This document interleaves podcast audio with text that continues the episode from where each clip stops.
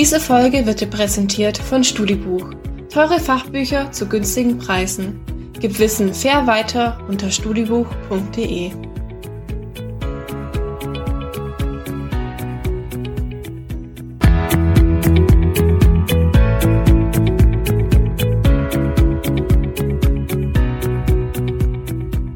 StudiCast mit Daniel Jakob.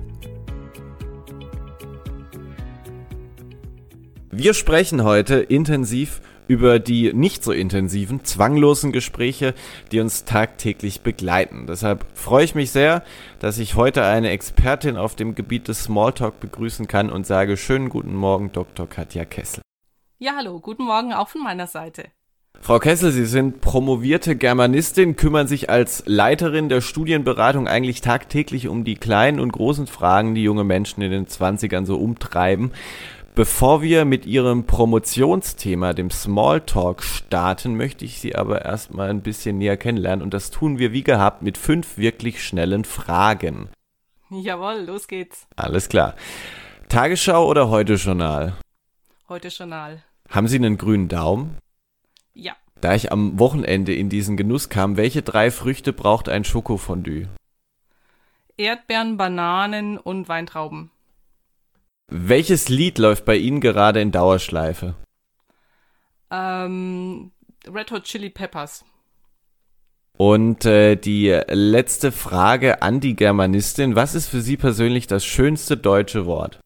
Mm, ja, das ist halt auf den schnellen Druck. Ähm, Frühl, Frühling. Frühling, ja. Äh, wir spüren ihn gerade noch nicht so richtig, ne? Aber äh, stimme ich zu. Meines ist, glaube ich, Wackeldackel. Ich habe es mir gestern auch mal überlegt, aber Wackeldackel finde ich wirklich sehr schön.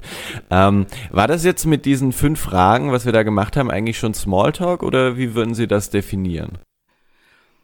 Naja, ich glaube, ähm, Smalltalk war es nicht, weil ich glaube, was man im Smalltalk nicht haben möchte, ist, dass man ausgefragt wird. Ähm, da fühlt man sich dann vielleicht doch etwas unter Druck gesetzt. Ähm, von daher ähm, ja, ich glaube, es hat irgendwie das Gespräch zwar jetzt angewärmt, aber als Smalltalk würde ich es jetzt vielleicht dann doch nicht bezeichnen. Sie haben sich in Ihrer Dissertation äh, mit dem Smalltalk beschäftigt. Wie kommt man denn überhaupt dazu, sich das vorzunehmen? Gab es da irgendwie eine prägende Erfahrung? Ähm, ich habe vor allem ja die Ratgeber mir angeschaut, also Smalltalk Ratgeber und hatte vorher schon über den Lehrstuhl, wo ich ähm, ja, wo ich gearbeitet habe, auch als studentische Hilfskraft gearbeitet habe, äh, war ich in einem Projekt und da ging es um Sprachratgeber, also um Ratgeber für alle möglichen Sprach- und Kommunikationsprobleme. Ähm, und da ist mir dann auch aufgefallen, dass es tatsächlich vor ungefähr 1999, glaube ich, ähm, keine Smalltalk-Ratgeber gab und danach plötzlich irgendwie eine Explosion dieser Ratgeber da war. Und das fand ich total spannend und darüber bin ich dann wiederum eben zum Thema Smalltalk gekommen. Sie haben sich ja, glaube ich, aber nicht nur diese Ratgeber angeschaut, sondern Sie haben sich auch angeschaut, wie so, so ein Ritual des Smalltalks quasi historisch gewachsen ist. Was macht denn einen guten Smalltalk aus dieser Perspektive dann aus? Also, was mich ein bisschen interessiert hat, ist eben dieses Phänomen vor allem, ähm, ja, wenn wir quasi vorher, wenn wir kein Smalltalk kannten, hat, hatten, äh, für uns eine Rolle gespielt haben, was gab's denn dann eigentlich vorher? Und es gab ja auch ähnliche Konzepte, die hat man halt anders genannt. Also das war sowas wie ähm, Konversation betreiben, leichtes Gespräch, Plauderei und so weiter. Und im, vom Kerngedanken her ist da auch ganz viel drin, was natürlich auch in dem klassischen Smalltalk quasi drin ist. Also gerade diese ähm, Erstkontakte oder, oder dieser, diese Kontaktphase und auch die Kontaktpflege, die über so ein eher kleines, nebensächliches Gespräch entsteht. Man erwischt sich ja selbst häufig irgendwie dabei, dass man ständig die gleichen Themen in solchen ersten äh, Gesprächen anschneidet. Was früher jetzt das Wetter war, ist dann heute Corona und die Frage stellt sich natürlich, was sind denn wirklich gute Smalltalk-Themen? Ja, gute Smalltalk-Themen und die Frage wäre tatsächlich auch, ist, äh, ist so die ganze Corona-Thematik überhaupt ein gutes Smalltalk-Thema? Also ein gutes Smalltalk-Thema ist eigentlich ein Thema, was zunächst äh, zumindest nicht konfliktbelastet ist. Also es sollte normalerweise etwas sein, wo auch jeder etwas dazu beitragen kann und was in der Grundstimmung her eine positive Grundstimmung mitbringt. Ähm, deswegen werden eher Themen empfohlen, eben wie klassischerweise das Wetter oder auch die aktuelle Situation oder dann so Dinge wie eben Musik, Kultur, solche Sachen, ähm, wenn man jemanden schon ein bisschen kennt, vielleicht auch Fragen nach der Familie. Solche Sachen sind per se schon mal keine schlechten Themen. Eben das Gegenteil davon wäre eher so belastendes, also oder auch konfliktträchtiges. Politik, Religion, auch Geld ist, ein, ist auch so ein Thema, was in Deutschland ein bisschen ähm, ja verpönt ist, darüber zu sprechen. Also von daher kann man zwar prinzipiell so ein bisschen sagen, das ist eher ein gutes Thema, das ist eher ein schlechtes Thema, aber ob ein Thema wirklich funktioniert, findet man erst im Gespräch heraus. Also so ein ganz klassischer Fall ist, so Essen und Trinken zum Beispiel, ist auch immer etwas, was in den Ratgebern sehr gerne als ein gutes Smalltalk-Thema genannt wird. Aber man sieht dann auch schon, wenn ich jetzt vielleicht irgendwie auf einen ganz extremen, vielleicht Hardcore-Veganer treffe und ähm, ja, da kann es vielleicht auch schnell beim Thema Essen und Trinken zu eher ja, kontroversen Meinungen und vielleicht dann auch Konflikten kommen. Haben Sie denn selbst ein Thema ausgemacht, das einfach immer funktioniert, wo man sich keine Gedanken machen muss? Also ich finde, was eigentlich immer gut funktioniert, ist tatsächlich die Situation, in der man sich befindet. Also das ist etwas, ähm, das ist relativ neutral. Ich bin irgendwo mit meinem Gesprächspartner zusammen in irgendeiner Situation und entweder es gibt dann dort ähm, Einrichtungsgegenstände, es gibt irgendwie, es ist zu heiß, zu warm, zu kalt, es ist ähm, wer, wer ist eigentlich noch so da? Kenne ich den Gastgeber? Gibt es gerade was zu essen und zu trinken? Oder warte ich, warten wir ge gerade gemeinsam drauf, dass ein Seminar losgeht? Also eigentlich so ein bisschen so diese gemeinsame Erlebnissituation, in der man sich befindet, finde ich immer, ist etwas, wo man zunächst mal, gerade wenn man jemanden nicht kennt, nicht so viel falsch machen kann.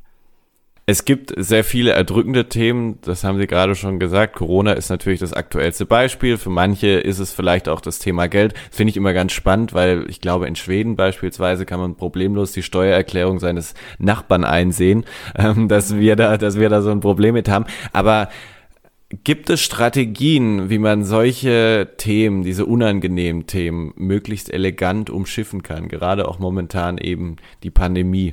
Ja, ich glaube, es ist, ähm, ich hatte ja vorhin schon gesagt, man weiß in einem Gespräch nie zu 100 Prozent, dass das angeschnittene Thema ähm, wirklich funktioniert. Deswegen muss man da, glaube ich, ein gutes Gespür dafür bekommen, auch an welchem Punkt man merkt, entweder man ist selber, man merkt selber, ich, naja, das ist mir jetzt eigentlich unangenehm, oder man merkt anhand der Signale des Gesprächspartners, aha, anscheinend ist dem jetzt das, dieses Thema auch nicht so angenehm oder sowas. Ne? Man merkt es dann dran, dass jemand vielleicht plötzlich sehr einsilbig wird in seinen Antworten oder vielleicht sogar auch schon mal so einen Schritt zurückgeht oder sowas. Merkt man einfach ähm, diese Harmonie. Also Smalltalk ist eigentlich ein sehr harmonisches Gespräch. Man möchte danach rausgehen und jeder sagt, ach, das war jetzt aber ganz nett oder sowas. Ne?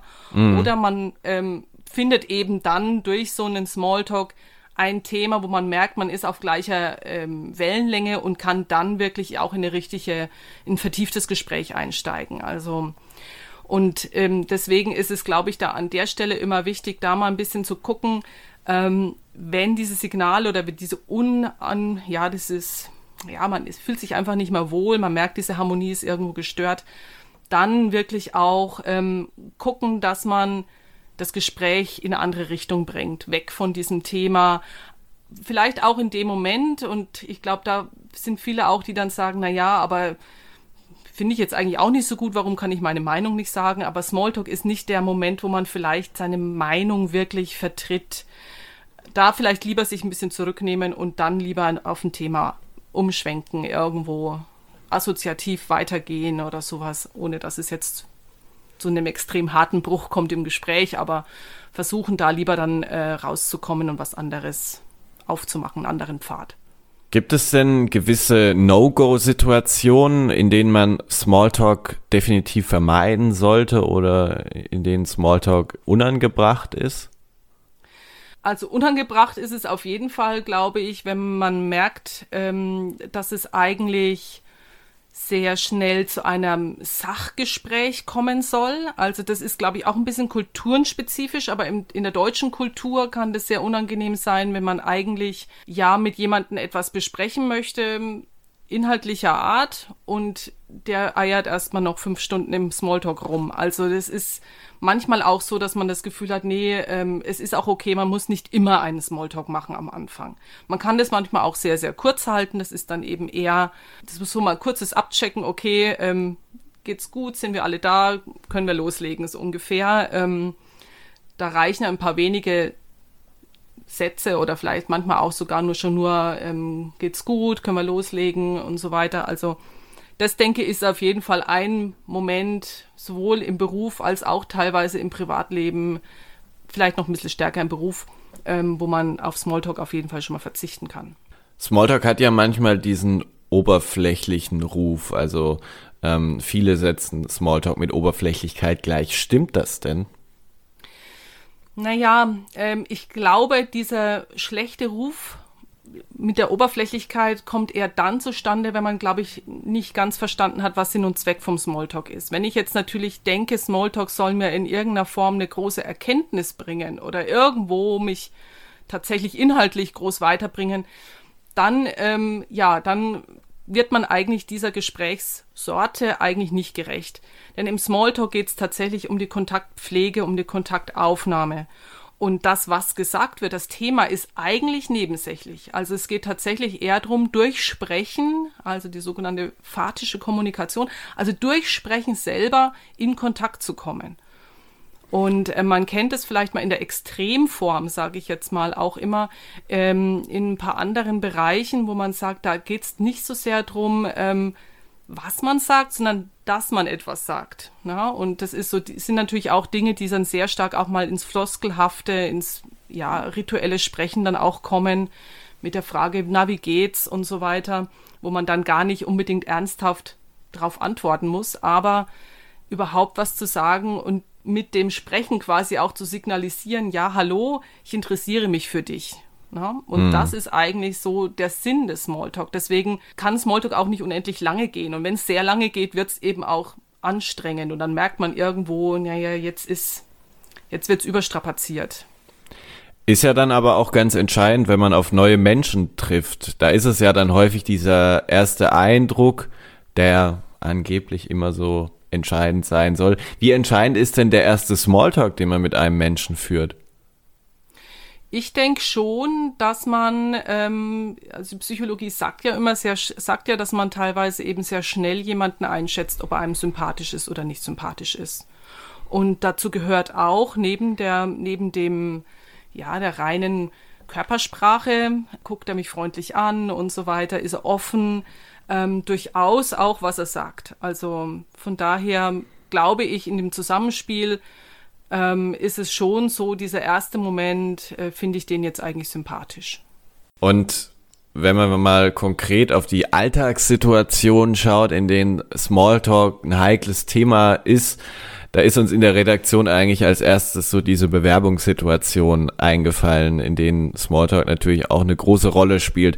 Sollte ich mir denn von einem Bewerbungsgespräch bewusst auch mal zwei, drei Ideen überlegen, was man so anfänglich besprechen könnte. Meistens läuft es ja eher so auf so Fragen wie, wie sind Sie denn hier angekommen, wie war die Anreise etc. raus. Aber eigentlich kann ich doch genau diese Situation dann schon nutzen, um zu punkten. Ja, wobei man da tatsächlich, also Smalltalk im Bewerbungsgespräch ist eine ganz spezielle Situation. Und zwar eigentlich auch nicht zu vergleichen mit anderen teilweise Smalltalk-Situationen, weil ähm, ein Smalltalk ist ja eigentlich etwas, wo wir gerade keine Hierarchien haben, sondern ein Smalltalk ist etwas, der findet auf Augenhöhe statt. Ja, und da darf jeder Gespräche, das Gespräch anfangen und jeder soll auch was beitragen dazu natürlich. Und es ist so ein Ping-Pong-Spiel auch irgendwo, wo man ähm, sich so ein bisschen abtastet und ein bisschen ja sympathische äh, Grundstimmung reinbringt. Wenn ich jetzt der Bewerber bin und gehe irgendwo hin dann bin ich eigentlich hierarchisch nicht, also ich, also diejenigen, die quasi das Interview führen, die sind ja hierarchisch über, über ihnen, ne? über, die dürfen eigentlich die Fragen stellen und ich bin der Bewerber und ich muss antworten. Das ist im, Smalltalk dann eben ein bisschen ein Problem, weil in dem Moment, ähm, wo ich quasi in das Gespräch reingehe und die Initiative ergreifen möchte, ist es so ein bisschen die Frage, wie gut kann ich das dann austarieren, dass das nicht als übergriffig interpretiert wird. Ja? Mhm. Eigentlich müsste derjenige, der Sie interviewt oder der äh, Sie einstellen möchte, natürlich mit dem Smalltalk beginnen und dann sollte man auf jeden Fall natürlich nicht nur so einen halben Nebensatz mal irgendwie haben oder nur ein Wort oder sowas. Ich denke, das ist ganz wichtig. Wer fängt an?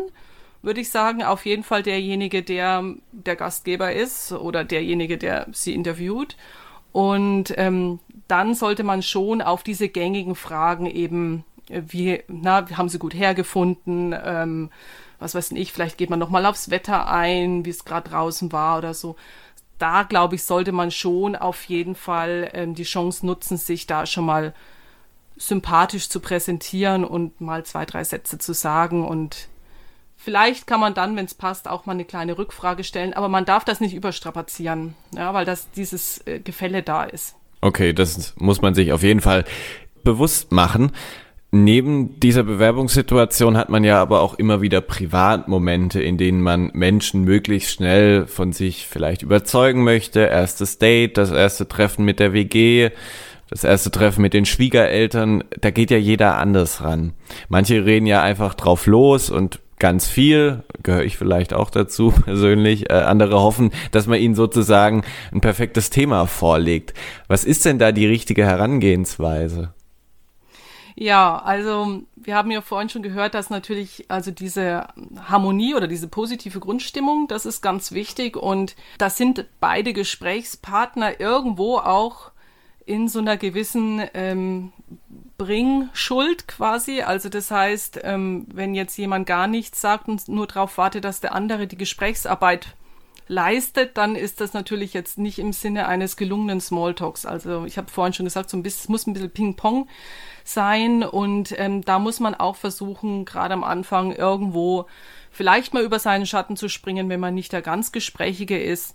Und diejenigen, die aber sehr viel plaudern, wiederum, sich vielleicht mal ein bisschen zurückzunehmen. Also es ist äh, etwas, was in der Balance sein muss für diejenigen, die sprechen, dass man sowohl zu Wort kommt, als auch eben wie mal einen Beitrag auch leistet. Und ansonsten eben schauen, dass man versucht, so einen ersten Smalltalk erstmal so ein bisschen zum Austarieren zu nutzen. Also ich denke jetzt gerade mal so an die Schwiegereltern oder sowas, wo man natürlich jetzt auch nicht gleich, ja, wo man vielleicht noch nicht weiß, wie falle ich da gleich mit der, mit der, mit der Tür ins Haus oder sowas, mhm. da mal zu gucken, erstmal ein bisschen austarieren zu sein und ich glaube, da muss man immer ein bisschen gucken, welches Temperament man hat. Ist man eher eben der etwas stürmischere Typ oder der zurückhaltende und da versuchen ein bisschen zu regulieren, so dass man in der Mitte ungefähr ankommt und sagt, gut, ich muss schon positiv sein und muss ein bisschen was bringen, aber ich darf eben auch nicht gleich Mods die Geschichten erzählen und alles sozusagen dominieren. Das da ist auch ein bisschen schwierig. Ja.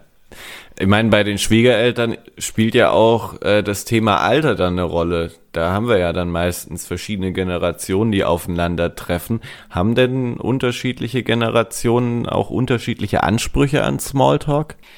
Also das ist eine sehr interessante Frage, muss ich sagen. Ähm, ich kann da jetzt nicht jetzt irgendwo wissenschaftliche fundierte Daten dazu liefern. Ich denke schon, dass es da natürlich Unterschiede gibt hat aber auch ein bisschen was damit zu tun, dass äh, Smalltalk auch eine große Querschnittsmenge zum Thema Höflichkeit hat.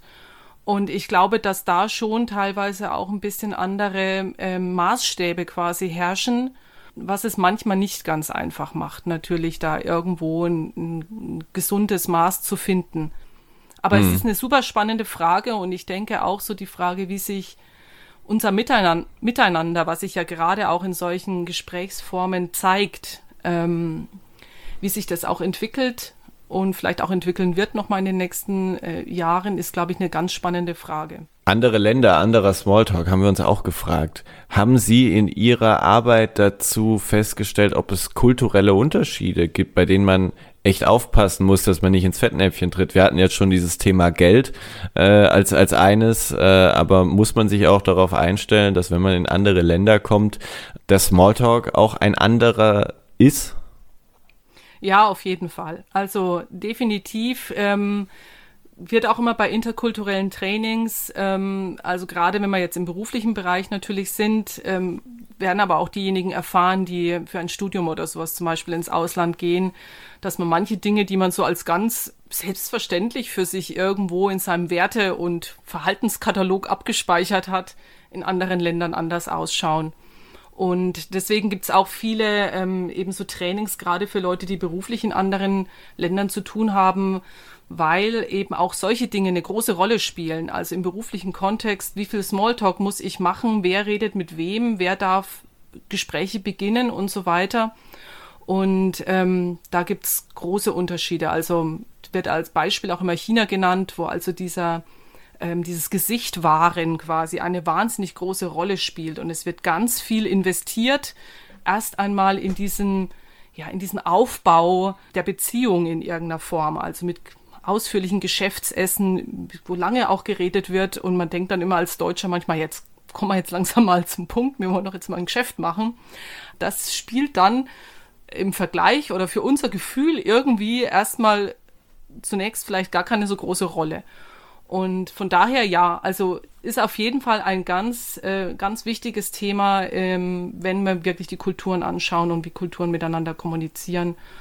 Und ich denke, es gibt auch Kulturen, die das mehr pflegen, als äh, in der deutschen Kultur das bisher war. Was wahrscheinlich viele Hörerinnen und Hörer jetzt interessiert, nachdem wir so ausführlich über dieses Thema gesprochen haben, ist natürlich die Frage, kann man das lernen? Wenn man online sich sowas mal anschaut, dann gibt's ganz viele Online-Kurse, die einem sagen, ja, das geht. Aber ist es nicht auch irgendwo eine Gabe, auf Menschen zuzugehen oder würden Sie dem zustimmen, dass man das lernen kann? Also ich denke schon, dass man viele Sachen lernen kann. Also man kennt es ja auch aus anderen anderen Kontexten. Also ob das jetzt auch jemand ist, der gut präsentieren kann, der gut rhetorisch sozusagen ist. Also da geht es ja so ein bisschen mit in die Richtung. Es gibt natürlich wahnsinnig viele Bücher, die versprechen, wenn man das Buch liest, den Ratgeber liest oder vielleicht auch eben mittlerweile ganz viel ähm, äh, internetbasierte Sachen auch und dann guckt man sich das an und danach kann man das.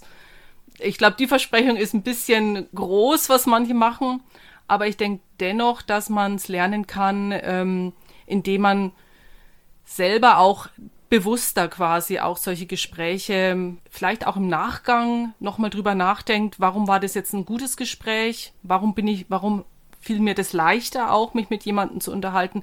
Einfach da nochmal mehr zu schauen, wie funktioniert das eigentlich und warum ist das mir leicht gefallen und nicht so leicht gefallen. Ich glaube, was nicht funktioniert ist, ist, lerne folgende zehn Sätze auswendig und dann hast du quasi das Patentrezept für alle Situationen das wird so nicht sein, weil dafür ist einfach ähm, Kommunikation zu kompliziert. Also man muss dann eher ein bisschen über diese ja, prinzipiellen Funktionen quasi, wie, wie hat es funktioniert, ne?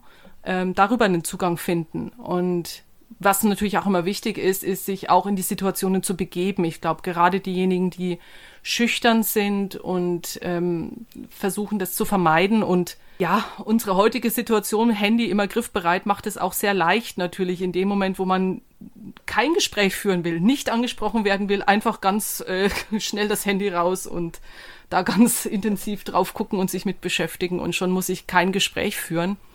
Ähm, aber ich glaube, wenn man da reingeht und sich wirklich auch erstmal traut, das wäre immer der ganz wichtige Schritt. Und zu sagen, okay, man hat ja auch noch jemanden anderen, ne? Also man ist ja auch nicht alleine wie bei einer Präsentation, sondern man hat ja jemanden, man hat ja einen Gesprächspartner und der ist hoffentlich auch bereit, ähm, ein bisschen was dazu beizutragen, dass das Gespräch gelingt. Was kann denn für solche Menschen, die da ein gewisses Unbehagen spüren, eine ganz einfach umsetzbare Taktik sein, um den Smalltalk ein bisschen zu verbessern. Was ich vorhin ganz interessant fand, Sie haben gesagt, äh, sich bewusst machen, in welcher Situation man sich gerade befindet. Müssen wir vielleicht viel genauer so ein bisschen auch uns diese Situation angucken und ergibt die jeweilige Situation eigentlich schon genug Ansatzpunkte, also keine Ahnung, in der Bahn, im Park etc. Mhm.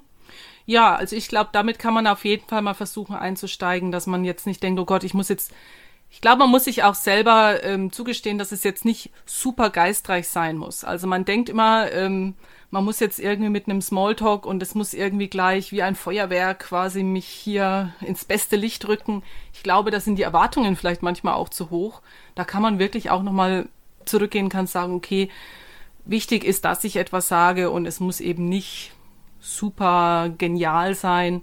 Und da kann man wirklich auch mal hergehen und kann schauen, ja, was, was umgibt mich denn eigentlich?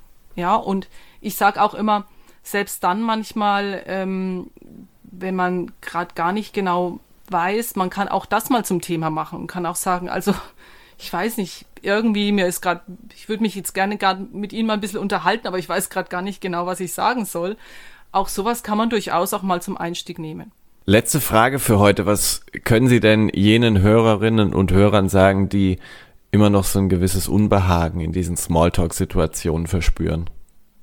Ja, ich sage einfach, traut euch. Je mehr positive Erfahrungen man macht, umso selbstbewusster wird man dann, glaube ich, auch in diesen Situationen. Und denkt auch immer dran, dem anderen geht es wahrscheinlich auch nicht anders. Und viele sind dankbar, wenn jemand die Initiative ergreift. Und dann kommen tolle Gespräche raus. Und man merkt dann manchmal auch, wie schnell man dann auch ähm, gemeinsame Themen findet und es heißt ja auch immer so schön, man weiß nie, sieht man sich nochmal wieder oder braucht man jemanden und man merkt mit Leuten, mit denen man ein, zu denen man einen guten Draht hat, kann man auch beim nächsten Gespräch viel, viel leichter wieder einsteigen.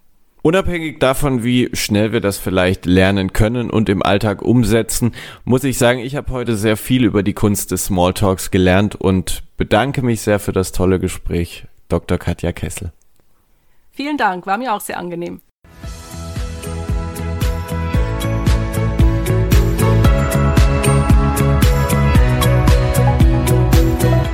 Die heutige Folge wurde präsentiert von Studibuch, deine Nummer 1 für gebrauchte Studien und Fachbücher.